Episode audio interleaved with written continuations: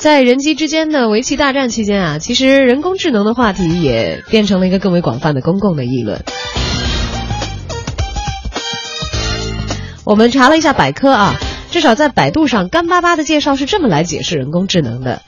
人工智能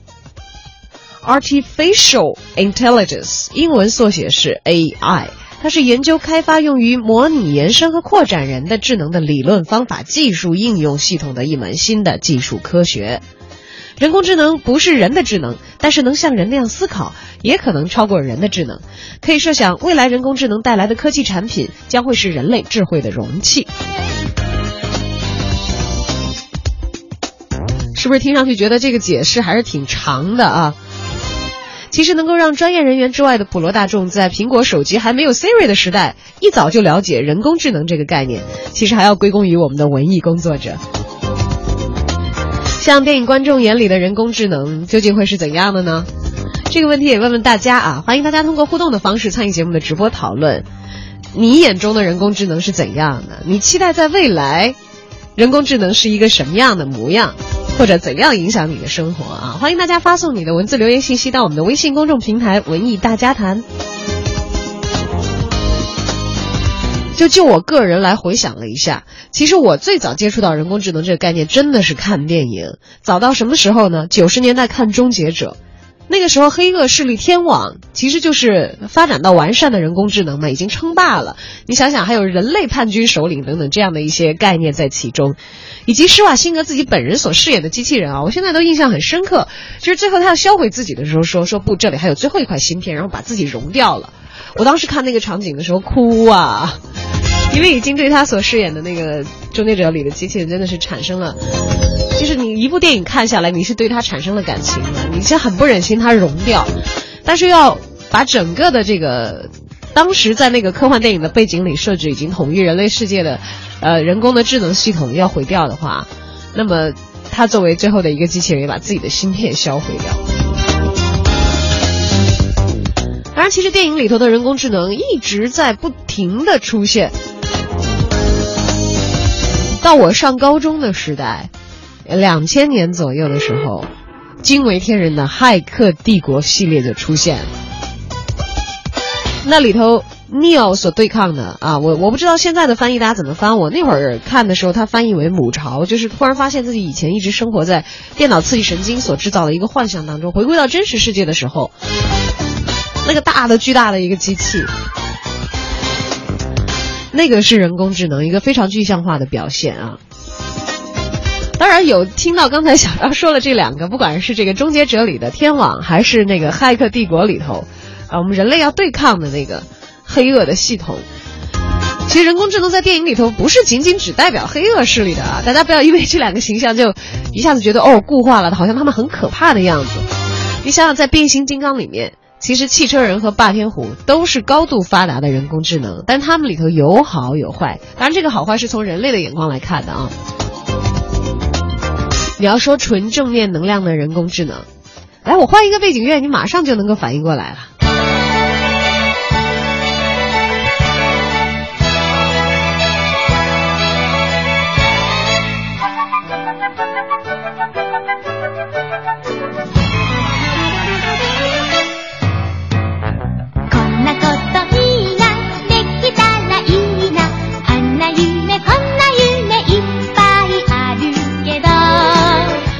错，我们的蓝胖子哆啦 A 梦是萌萌哒啊！这个界别当中人工智能的代表，当然也有后起之秀了。超能陆战队里的大白啊，真的是暖到一塌糊涂。当然，人工智能里人类的好朋友还包括星战里头从 R two D two 到 R 八的一系列的机器人啊，他们都算。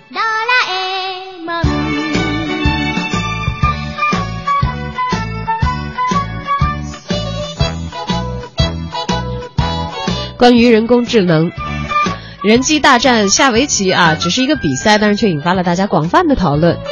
你有设想过吗？我们人类未来的生活在人工智能的影响之下，会是一番怎样的面貌？你有设想过吗？也拥有一个像哆啦 A 梦这样的机器人？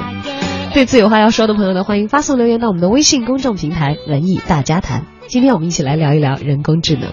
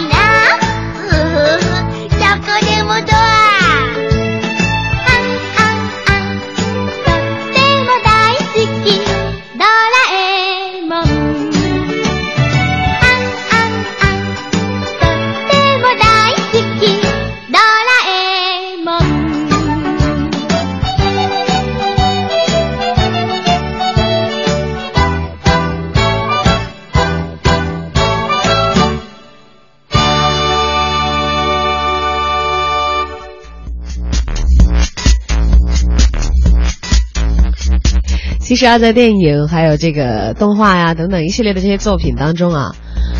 人工智能早就已经成为重要的一个桥段了，尤其是在科幻片里头见的是很多的。也有一些电影是专门为此设的题目啊，来探讨人工智能。甚至有一些作品是具备时代预言的意味。我们来听一下我们的影评人龚燕。科幻电影实际上有两大主题，一个是关于人工智能的，一个是关于我们的外太空想象的。今天我们可以聊一下人工智能这个话题。人工智能的电影实际上在电影史的角度来说，我们暂且把它分为三个时期和两种类型。呃，三个时期指的是在一九六零到一九八零年代这个时期的人工智能，实际上是最早的，或者说是在美嗯冷战的一个背景底下所产生。的这样的一些影片，比如说美国的影片《巨人伏兵计划》，它就是假设的是美国军方和苏联军方的一种超级电脑之间的一种对抗或者联系。而在一九六八年的最为重要的《二零零一太空漫游》里面，导演库布里克他描绘了对于宇宙、生命还有包括人工智能的焦虑。这一部从影像上来说是非常成功，而且具有一个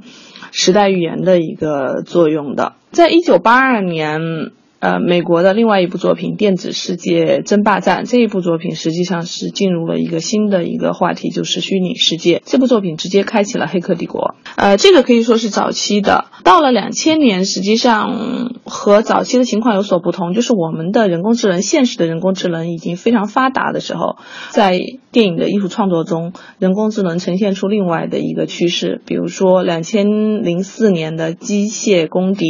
这部作品当中，就是在讨论。如果当我们创创造出机器人，这些机器人各行各业为我们服务的时候，他们会不会有威胁的问题？然后在两千零一年的人工智能这部片子里面，直接是人类呃创造出来人工智能可不可以替代人来抚慰抚平我们的情感？这是里面创造的是一个小男孩。啊，还有一类就是更近一点的，比如说是两千一五年的《机械姬》，英国的，还有两千，啊一三年的《他》哈这样的作品，啊，除了真人的这样的作品，还有动画，动画电影也涉及到这一块，比如说。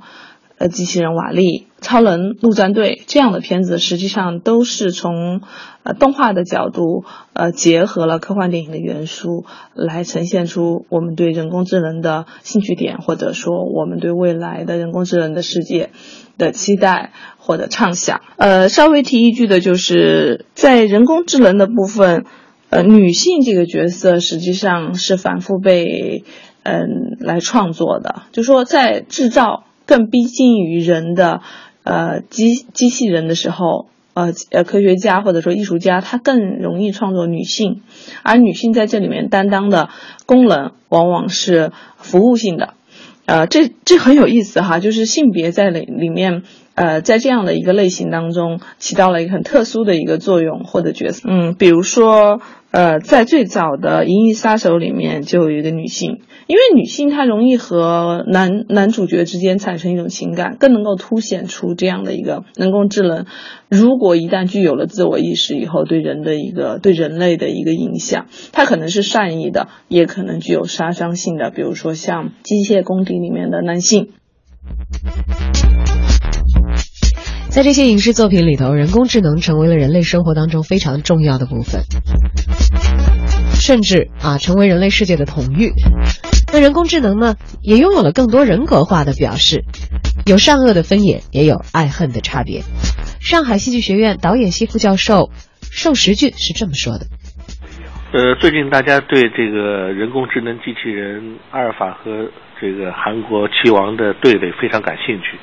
好像今天晚上是最后一终局，但是似乎人类已经失败了，因为呃，在今天呃是最新的消息是四比一了。我觉得机器人它其实是一种集合性的一个产物，呃，在目前为止，它的人工智能它实际上是集了人类的智慧，但人类最主要的一个特点，可能机器人目前还没有达，就是人类的应变性和创造性。所以呢，人类还能翻回一局，包括人类目前不管怎么说。但是人们现在也觉得有些可怕了。呃，既然嗯我们人类造的机器人能战胜我们的人类最顶尖的棋王，那是不是将来能代替人类很多很多事情？我记得在七十年代末八十年初的时候，就有这样一部科幻科幻电影啊，叫《未来世界》，刚刚引入到我们国家。当时就发现，哎，未来不久的一个世界可能全部是机器人来完成的，表现一种机器人的一个悲惨的，就是可能是有一些恐怖的这样一些情景的东西。但是还有一部电影是反映机器人非常美好的东西啊，这就是原来是一个著名的科幻导演库布里克啊策划并开始拍摄，但是最后是由著名导演斯皮尔伯格最终把它完成的这样一个作品，叫《人工智能》。我非常推荐大家能够。看一下这个这部作品，这部作品讲的是一对人类的夫妻，他们没有小孩，于是他们去领养了一个机器人小孩，这个小孩几乎和人类是一模一样的，而且注入了人类的情感。但是后来这对夫妻有了自己的小孩，啊，然后他们就把这个小孩又送回了机器的世界，甚至人们就准备把他和其他机器人一样去把他压平处理掉。结果这个这个孩子就是求救了，别人发现哦，他真的像是人类一样的。就把他以为是人类，又留在了这个社会上，啊，多年以后，人类几乎被消失了，全整个世界被机器人取代。这个人工智能的小孩说：“我还要去找妈妈。”通过时空穿穿越，他回到了母亲身边，他们又相亲相爱的过了一天。啊，这个是打动了很多人，所以我觉得机器人并不可怕，啊，可怕的是什么呢？可怕的是将来如果说机器人一旦产生了社会性和协调性。并且在伦理上失控，这可能才是比较可怕的事情啊！所以在立法上，我刚刚看到挪威议会现在立了一个新的法律，就是他们的那个资金不允许机器人介入到武器生产或武器使用当中。觉得我们创造这个这人工智能也好，创造机器人也好，最终是为人类而服务的。还有一点，现在呢，机器人我觉得分两类，一类是智能性的机器人，它代替人的思考；还一还一类是行动性的机器人。我觉得目前科学家不妨为了以后的防患于未然的吧，我建议把这两类机器人还是有一个严格的区分。我讲人是有行动性的，人是思考与行动。我觉得我们对机器人的使用，我觉得是帮助我们的思考，或者帮助我们的行动。两者之间的这个导火索，我觉得暂时还是不要引燃为妙。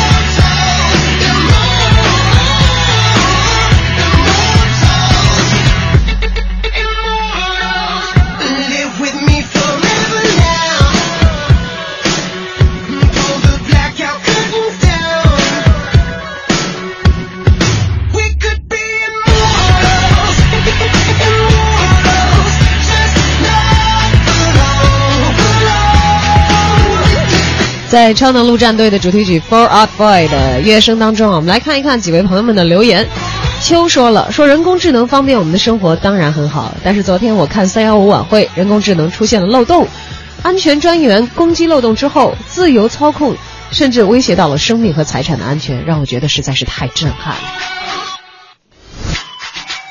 当然，对于未知的未来，我们现在可能有很多的想法都只限于猜测，但是其实也不妨碍让我们充满信心的去描绘未来。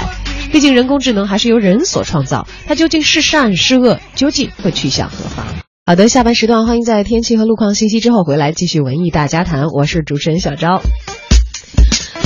我们由最近的 AlphaGo 和韩国棋手李世石的大战啊，联想到了很多关于人工智能的曾经的文艺内容。不管是曾经暖过我们心的蓝胖子哆啦 A 梦，还是新晋暖男神这个我们的大白啊，还是曾经让你感受到末日一般压抑的《骇客帝国》和《终结者》，人工智能的发展这是一个不可避免的趋势，而目前呢，其实较以前的发展程度也有一个非常显著的提高，所以今天想跟大家一起来聊一聊人工智能，在你眼中，人类和人工智能共存的未来会是怎样的景象，或者你期待？在你的生活当中，人工智能以怎样的方式来发挥它的作用？与此相关的话题都欢迎参与节目的直播互动讨论，发送你的文字留言信息到我们的微信公众平台“文艺大家谈”就可以了。今天参与互动话题的幸运听友将会获赠三月十七号到二十二号在解放军歌剧院上演的音乐剧《假如明天是昨天》的门票两张。上半时段只读了秋一位朋友的留言啊。还有一位朋友说了，说我希望有人工智能厨师、造型师和摄影师三位一体这样的超级伙伴，可以给我做好吃的，给我可以给我整的美美的，可以到处旅行的时候给我拍照，这样活着吃喝玩乐，我睡觉都能乐醒。就大家想的美的时候，确实是很美的；想的可怕的时候，也会很可怕。另一位朋友就说了，说。啊，人机大战引发的关于人工智能的关注，呃，主要是引发了人们对于人工智能的担心吧。但毕竟像《终结者》呀、《骇客帝国》描绘的人工智能的未来那样的末日场景太深入人心了。人工智能是人类的思维和智慧的延伸，无论是创造人类的福祉，还是鸠占鹊巢，其实都取决于人类自身吧。希望人工智能产品能够像大白和阿童木那样，真正成为我们的新的朋友。像我们一样有情感、懂喜怒哀乐、有善恶的分野。他说：“我个人就比较喜欢霹雳五号这种会大笑的机器人，他这样对我们是更便利、更好的情感上的沟通。当然，威胁也是不能够忽视的，这也是给人类现在所带来的一个很大的一个困惑。因为如果人工智能再继续发展的话，它所带来的危机或者是麻烦，可能就是新的一个层面的问题了。”他说：“当然了，我还是相信我们人类，因为在高超的人工智能，毕竟都是人类所创造的。我们有能力和人工智能和谐相处，也有能力掌控我们的未来。”这是一位非常积极和乐观的朋友啊！当然，其实也可以像我们上半时段播出的评论的我们的寿世俊教授啊所提的意见一样啊，可能在人工智能目前还没有发展到超智能阶段的时候，有一些防患于未然的措施啊。科学家们总是比我们聪明的。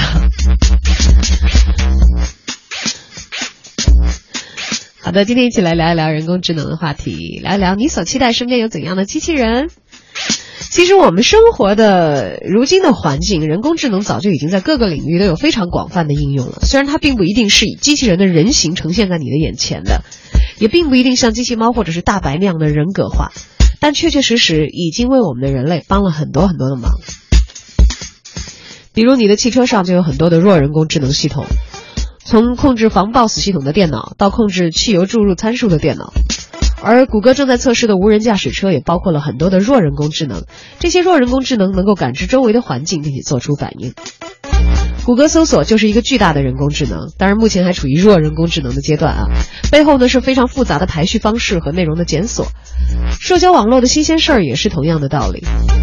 Google 翻译也是一种经典的人工智能。非常擅长单个领域，声音识别也是一种人工智能。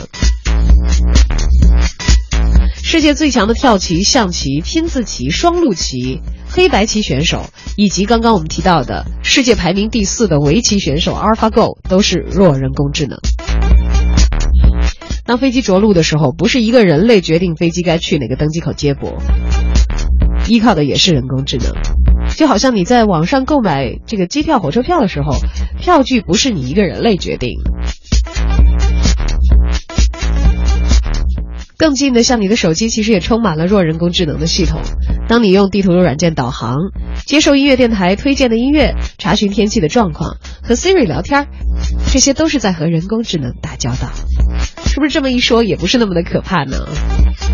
像我们每天处理邮件的垃圾邮件过滤器，过滤器也是一种非常经典的弱人工智能。它一开始呢，加载了很多识别垃圾邮件的智能，然后很快的学习，并且根据你的使用获得经验。我们的智能室温调节也是一样的道理，它可以根据你的日常习惯来调节。在上网的时候，购物网站出现的啊，这个电商网页经常可以看到的，就是购买这种东西的人也买了什么和给你推荐什么，这些其实都是弱人工智能的功劳。像军事制造还有金融这些专业领域呢，广泛应用各种复杂的弱人工智能的例子就不胜枚举了。发展的来临是不可阻挡的，而人工智能其实也是人类社会发展到一定阶段的一个新的产物，同时它也是社会发展的一个缩影。技术变革会给我们带来怎样的未来呢？不管是现实生活的层面，还是道德伦理的层面，至少从我们的电影作品来看，从很早的时候，人类就已经开始思考了。你又是怎么看的呢？欢迎发送文字信息留言参与节目直播互动，添加微信订阅号“文艺大家谈”。